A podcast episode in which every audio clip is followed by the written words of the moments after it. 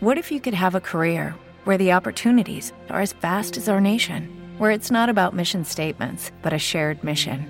At U.S. Customs and Border Protection, we go beyond to protect more than borders from ship to shore, air to ground, cities to local communities. CBP agents and officers are keeping people safe. Join U.S. Customs and Border Protection and go beyond for something far greater than yourself. Learn more at cbp.gov/careers.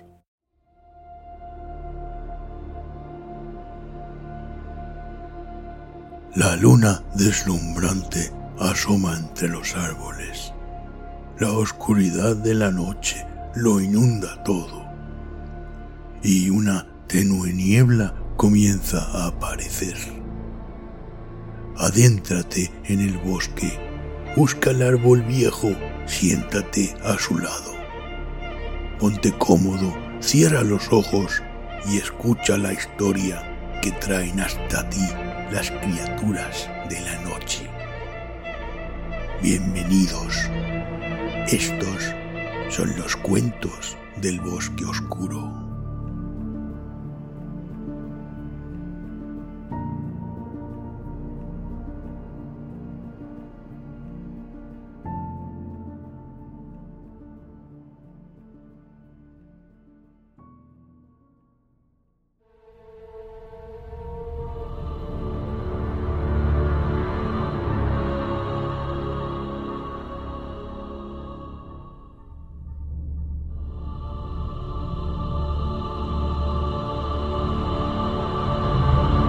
La presencia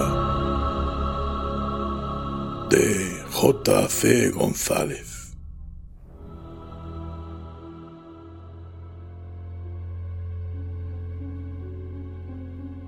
Al salir del garaje por la mañana para llevar a los chicos al colegio, eché un rápido vistazo a la decoración del pequeño jardín que teníamos en la entrada de la casa. Había quedado fantástico. Siempre me da una pereza terrible colocar los adornos, ya sean navideños o de Halloween, como esta vez, aunque reconozco que el resultado merece la pena.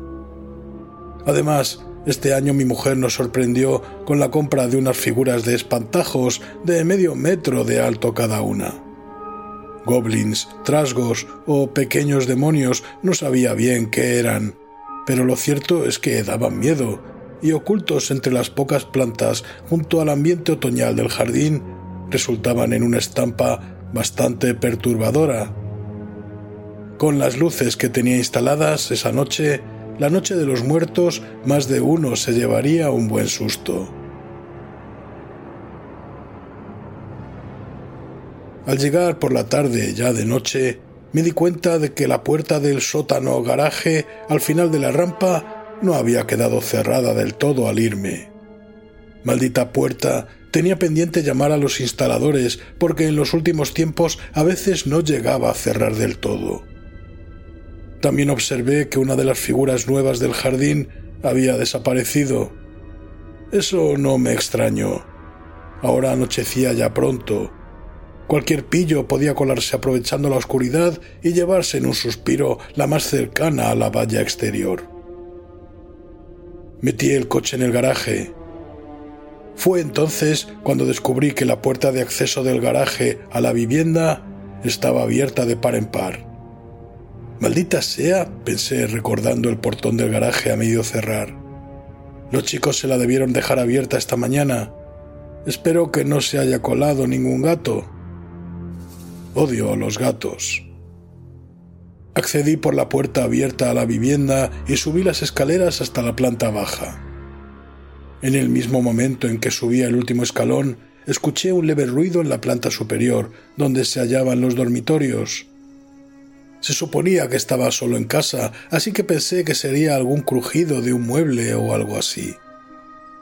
Pero al dar un par de pasos, oí de nuevo movimiento en el piso de arriba. Hola, dije en voz alta. De inmediato me sentí ridículo. Sin embargo, recordé el hueco del portón y la puerta del garaje abierta. Un gato, seguro. Así que subí la escalera despacio, esperando que de un momento a otro un pequeño felino asustado saliese corriendo despavorido de algún escondrijo. Nada, ni nadie. Todas las habitaciones vacías. Me quedé mucho más tranquilo, por supuesto. Al fin y al cabo, todo habían sido ruidos normales de una casa con suelos de madera. Aquella tarde fue extraña. Los chicos llegaron a casa con mi mujer, que los había llevado al dentista, cerca de la hora de cenar. Después del postre, se disfrazaron y salieron a dar una vuelta por el barrio con algunos amigos del cole. Mientras hacía la cena, no dejé de escuchar o de imaginar que escuchaba movimientos leves, casi silenciosos en la planta de arriba. Durante la cena dejé de oírlos, pero cuando mi mujer, que se apunta a cualquier fiesta, y mis hijos salieron a hacer la ronda vestidos de zombies y me quedé solo en casa, volví a percibir movimientos furtivos arriba. Era como si algo se moviese de una habitación a otra, algo que paraba en cuanto intentaba aguzar el oído. Por supuesto estaba solo en casa y lo que me molestaba era ser consciente de aquellos sonidos que no me dejaban tranquilo. Nos acostamos pronto para ser la noche de Halloween. Tardé mucho en dormirme y cuando por fin lo conseguí, mis sueños fueron inquietos. Una y otra vez me encontré vagando por una infinidad de habitaciones mientras la percepción de una presencia acechándome me atormentaba. Y cada vez volvía a despertarme en el momento en que en mis sueños sentía que estaba a punto de encontrar esa presencia hasta que me desperté con un sobresalto mayor al de otras ocasiones. La habitación estaba en penumbra, quizá más que otras noches. Alargué la mano para tocar a mi esposa.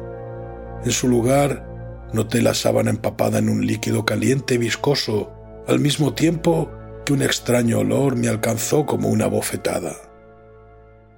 Con el pulso de repente martilleando en mis sienes y mi corazón desbocado, traté de incorporarme. Fue entonces cuando, en la lobreguez del dormitorio, pude ver una figura oscura, tenebrosa, como de medio metro de alto, plantada cerca de la puerta. Sus ojos fulguraban con una luz insana. Emitió un sonido horrible, la profanación de una carcajada, que evocó en mi mente la imagen de mil demonios aullando, y comenzó a acercarse a mí.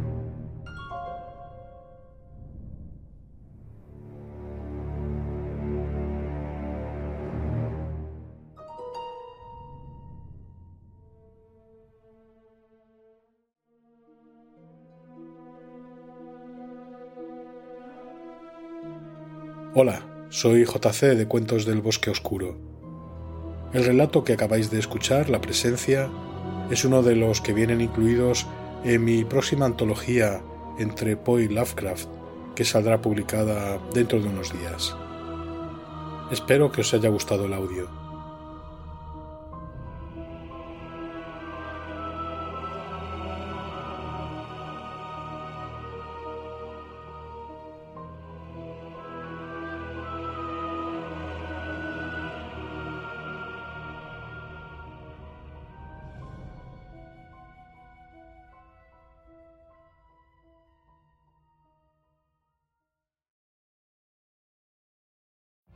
Every day, we rise, challenging ourselves to work for what we believe in. At U.S. Border Patrol, protecting our borders is more than a job, it's a calling. Agents answer the call, working together to keep our country and communities safe. If you're ready for a new mission, join U.S. Border Patrol and go beyond. Learn more at cbp.gov/careers.